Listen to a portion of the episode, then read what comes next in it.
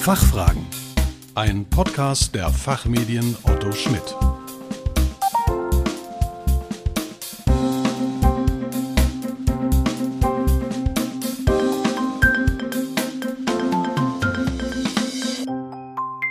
Herzlich willkommen zu den Fachfragen. Heute in unserer Reihe Governance Talks, unserem Expertentalk zu aktuellen Themen aus dem Bereich Corporate Governance.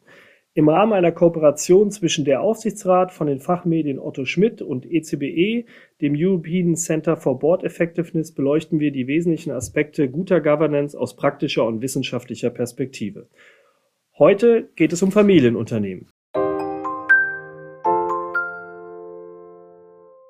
Familienunternehmen spielen eine herausragende Rolle in unserer Volkswirtschaft. Laut der Stiftung Familienunternehmen sind 30 Prozent der Unternehmen mit mehr als 500 Mitarbeitern Familienunternehmen. Und nach einer TUM-Studie sind auch circa 40 Prozent aller börsennotierten Unternehmen Familienunternehmen. Angesichts dieser Bedeutung möchte ich heute mit Frau Dr. Marie Schnell über die spezifischen Herausforderungen der Corporate Governance, vor allem mit Blick auf, den Aufsicht, auf die Aufsichtsratgremien in Familienunternehmen sprechen. Frau Schnell ist freiberuflich als Beraterin für systemisches Coaching tätig. Zudem wirkt sie seit 2006 in unterschiedlichen Unternehmen der Aaron-Oetker-Gruppe in verschiedenen Rollen mit. Als Miteigentümerin sitzt sie zudem seit 2016 im Aufsichtsrat der KWS Saat SE. Darüber hinaus ist sie aber auch in anderen Beiräten von Unternehmen und Organisationen tätig. Herzlich willkommen zu diesem Podcast, Frau Schnell, und vor allem vielen Dank, dass Sie sich die Zeit nehmen.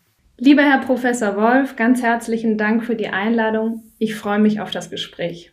Ja, vielen Dank. Mein Name ist Michael Wolf. Ich bin der heutige Gastgeber des Podcasts. Ich bin Inhaber der Professur für Management und Controlling an der Georg-August-Universität Göttingen und forsche zu verschiedenen Aspekten der Corporate Governance. Ein Schwerpunkt liegt dabei auf Fragen der Aufsichtsratszusammensetzung und der Rolle institutioneller Investoren. Zudem bin ich Co-Gründer des European Center for Board Effectiveness. Ja, liebe Frau Schnell, im Jahr 2015 wurde im äh, renommierten jo Journal of Management eine Studie publiziert, die klare empirische Evidenz dafür findet, dass eine Familienrepräsentanz im Aufsichtsrat häufig dazu führt, dass die beratende Funktion des Aufsichtsrats im Verhältnis zur kontrollierenden Funktion wichtiger wird. Das heißt, dass Familien über den Aufsichtsrat offensichtlich sich stärker, deutlich stärker einen aktiven Beitrag versuchen, im Aufsichtsrat ähm, einzunehmen. Ähm, somit scheinen Aufsichtsräte in Familienunternehmen eine Entwicklung vorzugreifen, die wir immer wieder auch in den Medien aufgegriffen wird oder wir auch in der Praxis dann sehen, dass Aufsichtsräte immer mehr zu aktiven Gestaltern als einfache Kontrolleure werden. Als Teil, das ist ja dann auch Ihre Perspektive, als Teil einer unternehmerisch aktiven Familie und Ihrer langjährigen Erfahrung, können Sie das Ergebnis der Studie bestätigen und worin sehen Sie die besondere Bedeutung eines aktiven Einbringens von Familienangehörigen im Rahmen der Aufsichtsratstätigkeit? Lieber Professor Wolf, die Studienergebnisse decken sich mit meinen äh, persönlichen Erfahrungen. Von den beiden Funktionen Rat und Aufsicht hat die beratende Funktion im Aufsichtsrat in den letzten Jahren an Bedeutung gewonnen. Der Aufsichtsrat fungiert immer mehr auch als Sounding Board für den Vorstand.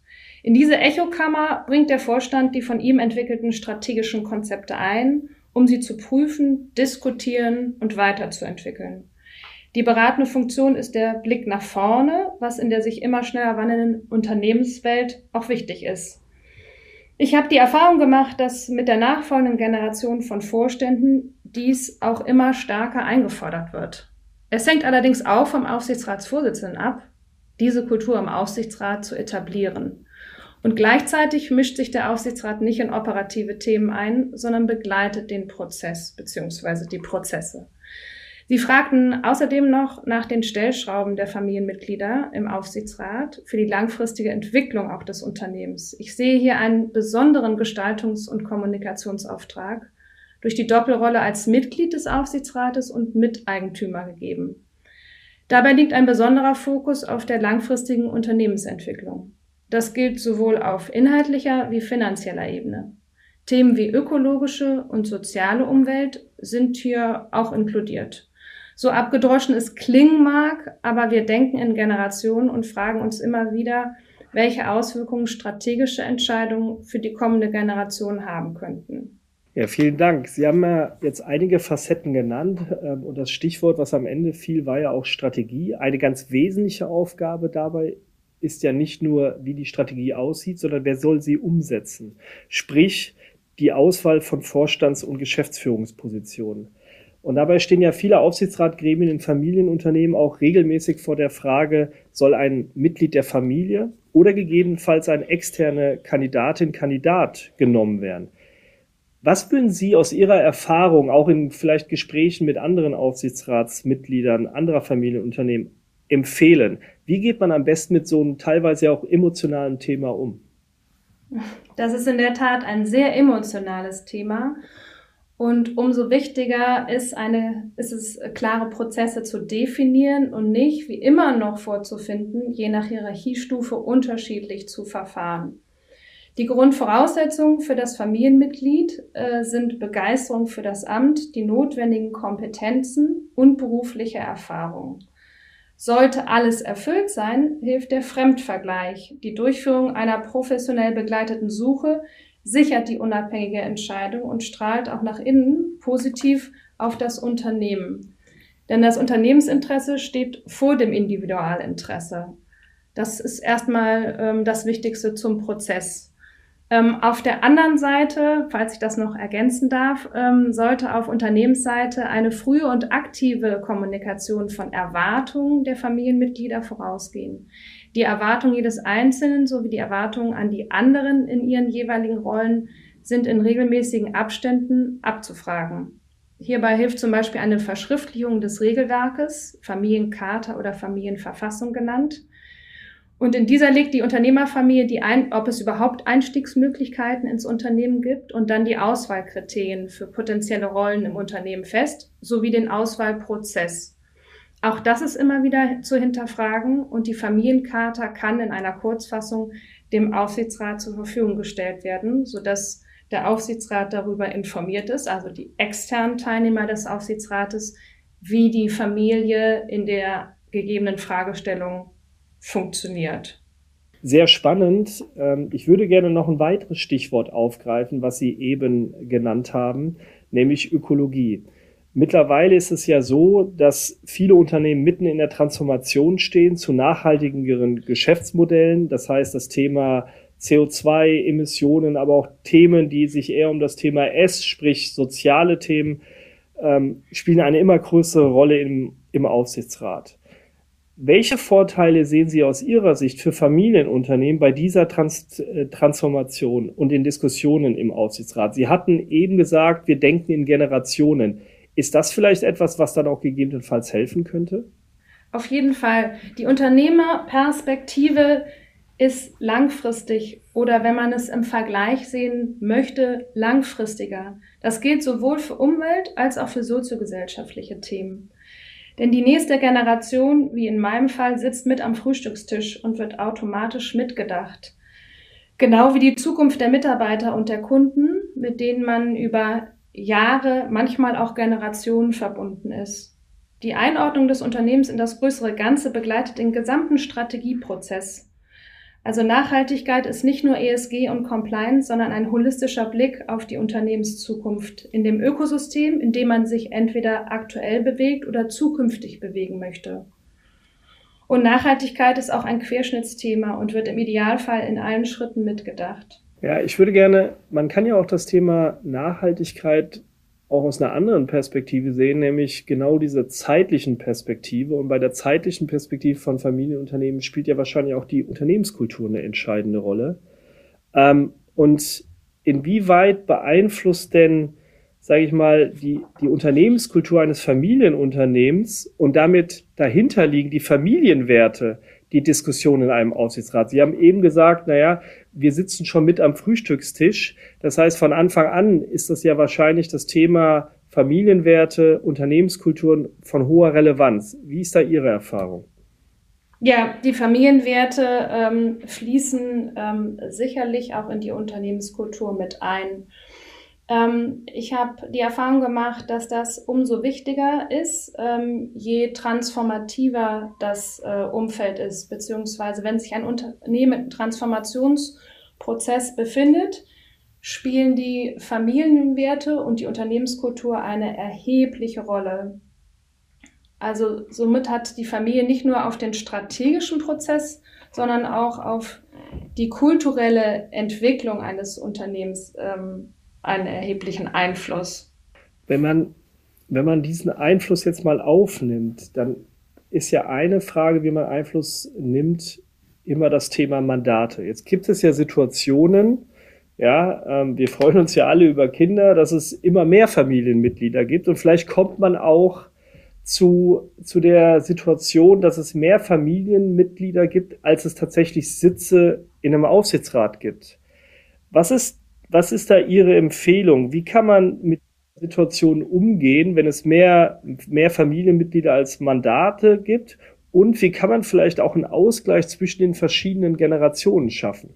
Mm, das sind ja verschiedene Punkte. Ähm, zum einen ähm, ist es grundsätzlich ähm, so, dass, die, dass das Unternehmensinteresse vor dem Individualinteresse steht. Zum anderen ähm, ist das Thema Diversität entscheidend, gerade auch in Transformationsprozessen. Insofern würde ich mich immer aussprechen, dass es eine unterschiedliche Besetzung des Aufsichtsrates gibt also nicht rein familiär besetzt. Es gibt da unterschiedliche Konstrukte, ob drei externe, äh, zwei interne oder nur ein interner. Ähm, bei der Besetzung des Aufsichtsrates sollte ähm, aufgrund der für den Unternehmenserfolg notwendigen Kompetenzprofile sowie weitere Entscheidungskriterien ähm, immer das Unternehmensinteresse im Vordergrund stehen. Also sollte es dabei Kompetenzen bzw. Mandate geben, die von der Familie nicht besetzt werden können oder wollen, so muss das eben auch extern geschehen. Wir haben sehr gute Erfahrungen mit externen Kandidaten gemacht, die ein wesentlicher Baustein auch in der Nachfolgebrücke waren. Also wenn es sozusagen einen zeitlichen Gap gab, ähm, wurde der extern besetzt. Aber auch langfristig hat das gut funktioniert. Okay, wenn Sie, wenn Sie jetzt daran denken, Sie übernehmen als Familienmitglied ein tatsächliches Mandat. Was würden Sie potenziellen Mandatsträgerinnen und Trägern empfehlen?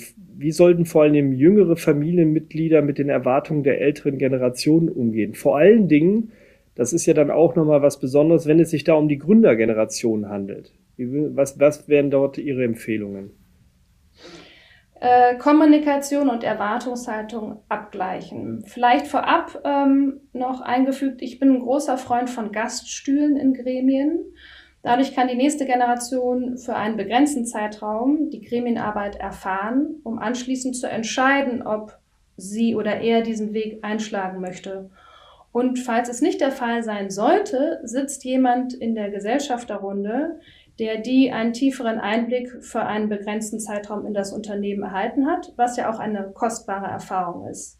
Abgesehen davon ist es wichtig, dass klar definiert und kommuniziert wird, was die eigenen Familienerwartungen sind, aber auch die zeitlichen Schritte im Entwicklungsübergangsprozess. Also für mich ist das ein Pre-Onboarding.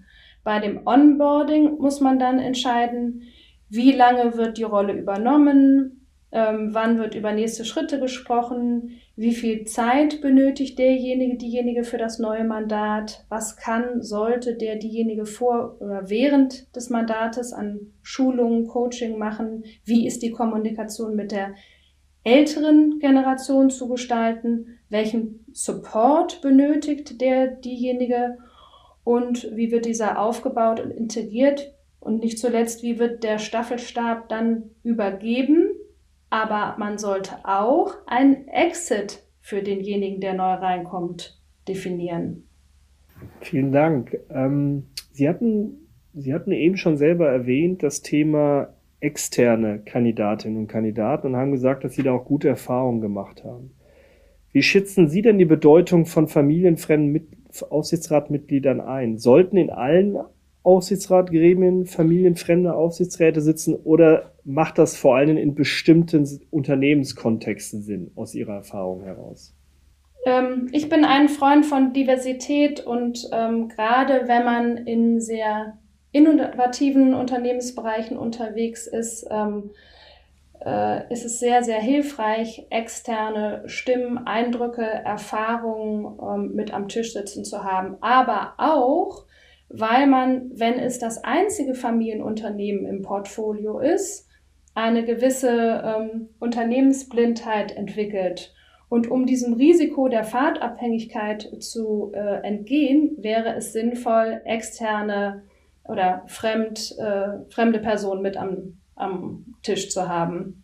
Eine Möglichkeit, diese, diese fremden Personen oder familienfremde Personen ähm, an Bord zu holen, ist ja nicht nur ein Aufsichtsrat, sondern vielleicht auch ein Beirat einzurichten, wenn es vielleicht überhaupt keine gesetzliche Verpflichtung für einen Aufsichtsrat gibt oder ähm, der eben durch Familienunternehmen besetzt ist.